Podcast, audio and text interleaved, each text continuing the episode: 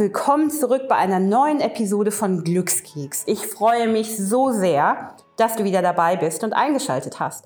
Was mich aber besonders happy heute macht, ist unser wunderbarer Gast. Melina Ophelia, Content Creator, die sich ganz besonders mit den Themen Achtsamkeit, Mindful Living und auch der Nachhaltigkeit im Leben auseinandersetzt. Melina ist auch Yoga-Teacherin und hat ihre Ausbildung in Indien gemacht. Und über das und was sie jeden Tag antreibt, erzählt sie uns heute in unserem Podcast. Also, bleib dabei. Hallo Melina, schön, dass du da bist. Hallo meine Liebe, ich freue mich sehr, dass ich dabei sein darf. Erzähl uns doch mal, wie so ein normaler Melina-Tag aussieht. Oh Gott, ja, mein Alltag. Ähm ist vielleicht nach außen hin ganz spannend. Ich mache aber auch ganz viele Dinge, die eigentlich gar nicht so spannend sind. Alles, was man außen so sieht, ist wahrscheinlich okay. Sie steht jeden Morgen auf, meditiert erstmal, macht Yoga, dann liest sie ein spannendes Buch. Ähm, und dahinter steckt dann auch noch die langweilige Laptop-Arbeit zum Beispiel, die ich mache. Ich arbeite als Content Creatorin und mache das seit ein paar Jahren jetzt auch schon hauptberuflich, wohne in Berlin und lebe so meinen Alltag. Du lebst ja auch vegan. Ähm, wie ist das für dich? Wie süß du bist. also ich, ähm, ja, ich habe mich tatsächlich mit sieben Jahren dazu entschieden, dass ich Vegetarierin werden möchte. Fand meine Mutter damals nicht so cool und irgendwann kam das dann auch, dass ich mich mehr und mehr informiert habe über Tierhaltung und dann habe ich mit 17 gesagt, dass ich von da an vegan essen möchte. Also das ist jetzt acht Jahre her. Und ich muss sagen, das war ein Work in Progress. Also das hat alles angefangen eher mit ethischen Beweggründen. Dann kam auch gesundheitliche dazu und nach und nach eben auch die Tatsache, dass wir alle einen ökologischen Fußabdruck haben und dass ich den gerne so klein wie möglich halten möchte. Ich sage meistens, ich esse vegan. Ich lebe nicht vegan, weil ich finde, es ist ziemlich schwer, das wirklich so durchzuziehen. Aber ich versuche auf jeden Fall so mein Bestes zu geben und ähm, würde auch sagen, dass ich mittlerweile ein bisschen entspannter geworden bin. Ich habe wirklich jahrelang ganz, ganz, ganz strikt vegan gegessen und wenn ich jetzt irgendwo mal abbeiße oder mal bei jemandem ja eine Kugel Eis probiere oder so, die nicht vegan ist, dann bringt mich das nicht um. Das war aber auch ein Weg, dorthin zu kommen. Ja, aber das hört sich total spannend an, ähm, weil genau diese Balance ist es ja, mhm. dass ähm, wenn du jetzt einfach mal sagst, ah, darf ich mal an deinem Eis lecken oder ein Stück Schokolade naschen, und dass man sagt, hey, das war jetzt so gut, ja, vielleicht mache ich das demnächst nochmal, ähm, aber sich dann nicht irgendwie hin und her in seinen Gedanken immer so, oh, ich habe jetzt ein Stück Schokolade gegessen, oh nein. Überhaupt nicht darum geht, dass man zu 100% perfekt sein muss mhm. und alles richtig machen muss.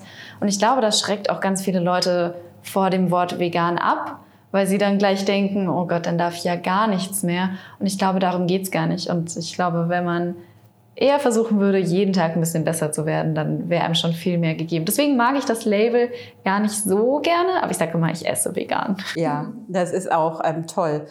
Hey, ähm, wir haben uns ja gerade auch schon ein bisschen unterhalten und ähm, was ich besonders mag, was mich schon direkt inspiriert hat, sind deine Lifehacks. Hm, meine Lifehacks sind so kleine Rituale, die ich mir in meinen Alltag mit eingebaut habe. Also ich versuche zum Beispiel, wenn man jetzt gleich in der Früh einsteigt, erstmal mein Handy wegzulegen, was gar nicht so einfach ist, aber momentan bin ich wieder ganz gut mit dabei, würde ich sagen dann versuche ich gleich in der Früh erstmal rauszugehen. Also ich habe so das Motto auch immer erstmal raus. Ich habe mir das so antrainiert dadurch, dass ich in Berlin in einer relativ dunklen Wohnung gewohnt habe und es erstmal gebraucht habe, in der Früh rauszugehen, um frische Luft zu bekommen und einen klaren Kopf zu bekommen. Und da nehme ich dann eigentlich auch das Handy nicht mit, sondern bin wirklich so voll im Moment und gucke erstmal, wie ist der Tag, wie fühle ich mich.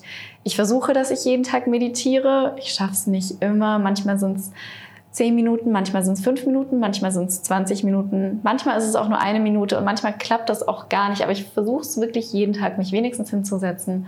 Und ähm, ja, was ich mir auch so ein bisschen angewöhnt habe, was so ein kleiner Lifehack von mir geworden ist, ist das bewusste Essen. Ich war früher wirklich immer diejenige, die ähm, erstens am Handy war beim Essen und dann nebenbei wahrscheinlich auch noch E-Mails geschrieben hat und dann lief wahrscheinlich auch noch ein Podcast im Hintergrund oder Netflix. Und das habe ich mir konsequent abtrainiert.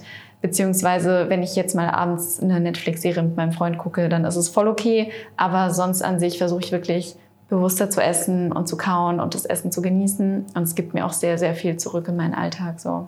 Das ähm, habe ich selber auch be bei mir beobachtet. Das kenne ich auch, wenn ich dann irgendwie so sitze und arbeite und dabei irgendwie Lunch äh, esse, dann merke ich gar nicht, was ich esse. Ja, und das finde ich so schade, weil Essen ist sowas Tolles. Ich mhm. liebe Essen und ich will das eigentlich viel mehr genießen und zelebrieren. Und ich esse oft einfach, weil ich es muss und damit es schnell, schnell geht und genieße es eigentlich gar nicht. Und dabei kann man wie das Essen so viele Momente eigentlich viel mehr genießen. Mhm. Ich glaube auch, ähm, was sich für, für uns jetzt verändert hat, und das geht äh, zu dem zurück, ne, dass du ja jetzt auch in Berlin mehr oder weniger nicht gestrandet bist, sondern deine Heimat neu entdeckst. Heimat ist so ein großes Wort, ne, aber dein Zuhause neu entdeckst, mit deinen Freunden mehr Zeit verbringst, mit deinem Freund ja auch hier lebst. Mhm. Ähm, was ja viele auch, so finde ich, vor diesem Sommer äh, angetrieben hat, ist dieses Fear of Missing Out. Ja, dass man immer überall dabei sein will und egal welches Event, man muss da gewesen sein. Am besten hat man es noch auf Instagram dokumentiert. Mhm. Wie ist das so für dich jetzt? Ich muss ganz ehrlich sagen, ich glaube, ich habe einerseits eine krasse Fear of Missing Out schon immer gehabt, aber auch eine unglaublich große Joy of Missing Out. Ich muss auch sagen, durch diese ganzen Regulierungen ist mein Leben teilweise auch ein bisschen leichter geworden, weil ich diese Fear of Missing Out gar nicht mehr wirklich hatte. Und auch nicht mehr so krass das Gefühl habe, dass ich so viel verpasse. Beziehungsweise muss ich sagen, dass ich will jetzt gar nicht, dass das so klingt, als wäre das super, dass es alles so gekommen ist, wie es gerade ist. Aber ich habe für mich daraus auf jeden Fall gezogen, dass ich mich öfter zurücknehmen muss und dass es auch gar nichts Schlimmes ist, wenn man Verabredungen absagt beziehungsweise dass ich mich einfach weniger verabreden muss generell. Und dass es auch normal ist und gut ist, mal ein bisschen langsam zu machen und nicht die ganze Zeit hin und her zu jetten. Und dieses Jahr ist so viel langsamer und mir tut es, glaube ich, richtig gut. Und das kann ich wirklich jedem so ein bisschen mitgeben, die Joy of Missing Out auch mal zu zelebrieren. Ja, das ist auf jeden Fall ein äh, super Begriff. Den werde ich mir merken. Aber mir geht es da ganz ähnlich wie dir. Ich habe eben auch in der Zeit, in der man sich nicht so viel oder überhaupt nicht verabreden konnte, ähm, für mich neue Dinge entdeckt. Auch diese Langsamkeit, Lokalität. Also, dass man einfach mal in seiner Stadt, in seiner Nachbarschaft äh, mit ganz engen Freunden nur sein kann und auch, ne, was, was du ja erfahren hast, dass man dann einfach auch mit den Freunden, die einem wichtig sind, viel mehr Zeit verbringt. Ja, ich habe dann wirklich äh, doppelt und dreifach überlegt, treffe ich mich jetzt wirklich mit der Person oder nicht? Und natürlich habe ich meine Freunde unglaublich vermisst und meine Familie natürlich auch. Und ich glaube, das zeigt dann auch noch mal viel mehr, hey, das sind die Menschen in meinem Leben so für die will ich wirklich nur das Beste und denen schenke ich auch meine Zeit und die schenken mir ihre Zeit. Und diese flüchtigen Bekanntschaften, in die man nicht wirklich Energie rein investiert und auch nicht wirklich viel zurückbekommt, die dann vielleicht irrelevanter werden zu lassen. Mhm. Und dadurch schenkt man sich dann auch wieder viel mehr Zeit und Energie.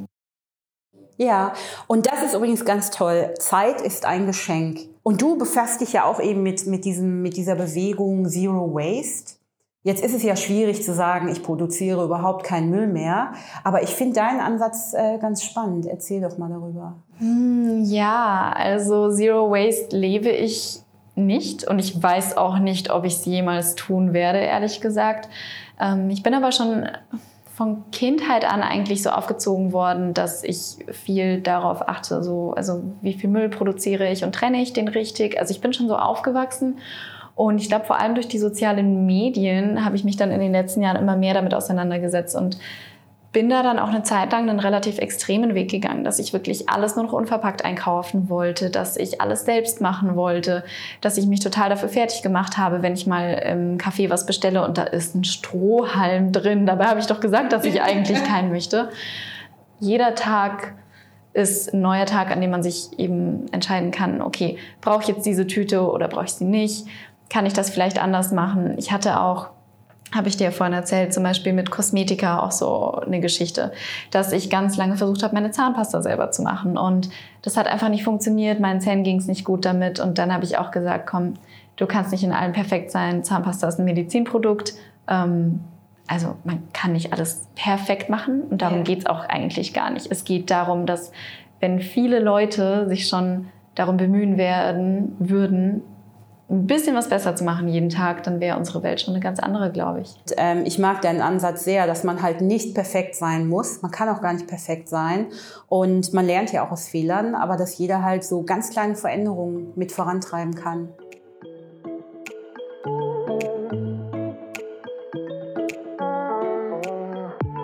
Ich würde mich auch noch ganz gerne über ein Thema mit dir unterhalten, und zwar über Konsum ähm, und Überkonsum. Also es geht ja äh, im Leben immer darum, irgendwas zu kaufen oder sich zu wünschen, was man begehrt.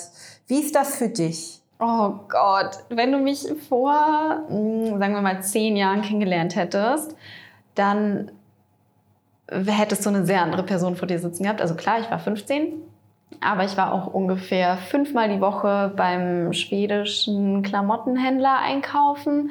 Ich musste jedem Trend hinterherlaufen. Ähm, ich hatte auch ganz lange platinblond gefärbte Haare. Nothing wrong with that. Mhm. Aber es war mir halt sehr wichtig, wie ich aussehe, ähm, welches Make-up ich trage.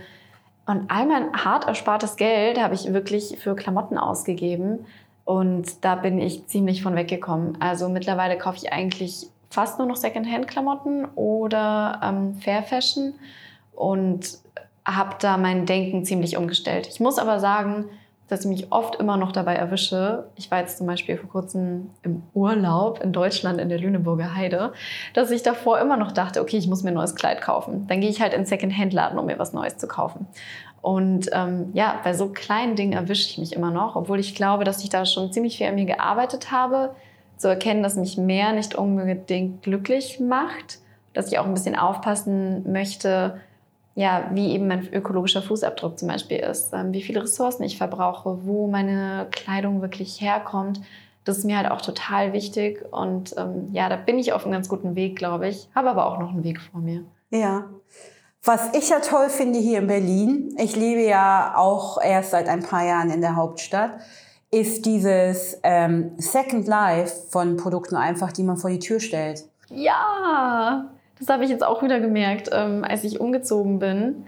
Ähm, wir sind in der Nachbarschaft spazieren gegangen und ich habe ganz tolles Geschirr draußen gesehen, habe das dann auch mitgenommen Gleichzeitig bei meinem Auszug habe ich aber auch Sachen eben im Treppenhaus gelassen. Ähm, ich finde es total super. Das gibt es in anderen deutschen Städten auch gar nicht so, oder? Nee, wüsste ich nicht. Also ich finde genau diesen Effekt hatte ich nämlich auch, als ich dann angefangen habe, irgendwann meine Kartons auszuräumen, ähm, dass ich Dinge, die ich eigentlich gar nicht benutze, vor die Tür gestellt habe. Und dass mich, ähm, also mich hat es erstaunt, dass Leute das mitnehmen und mich hat es total ähm, happy gemacht. Ja, und wie schön ist das eigentlich, dass man was teilen kann, ja. was einer anderen Person dann wieder etwas gibt, was man selbst vielleicht gar nicht mehr braucht oder in den Müll werfen würde. Ja, und da bietet sich dann vielleicht auch nochmal an, irgendwie so zwei, dreimal zu überlegen, brauche ich das wirklich, bevor ich es überhaupt kaufe? Aber ich muss dir recht geben, ich bin der größte Fan von solchen Bücherkisten und wühle mich da auch immer durch und gucke, ob ich irgendeinen Schatz finden kann. Das ist ganz cool. Ja. Ähm, du hast aber auch gesagt, als du in Indien warst und dein Yoga-Teacher-Training gemacht hast, dass du ganz, ganz wenig Zeit hattest, überhaupt online zu sein. Was sagt dir das denn so über die Nutzung der sozialen Medien? Hm, Instagram ist für mich wirklich so Fluch und Segen zugleich. Einerseits habe ich damit natürlich angefangen, weil es mich total inspiriert hat und weil ich mich gerne mit anderen Leuten austausche und connecte. Das finde ich mega cool. Andererseits bin ich mir auch ziemlich sicher, dass ich viel zu viel Zeit auf der Plattform verbringe und glaube, dass sich da wirklich jede Person wahrscheinlich mal öfter irgendwie angucken kann, hey, wie ist mein Konsumverhalten eigentlich wirklich? Also nicht nur im echten Leben, sondern auch mit Inhalten auf sozialen Netzwerken. Und dann auch zu gucken, hey, ähm, regt mich das vielleicht auf? Macht mich das irgendwie neidisch? Vergleiche ich mich vielleicht sogar zu viel?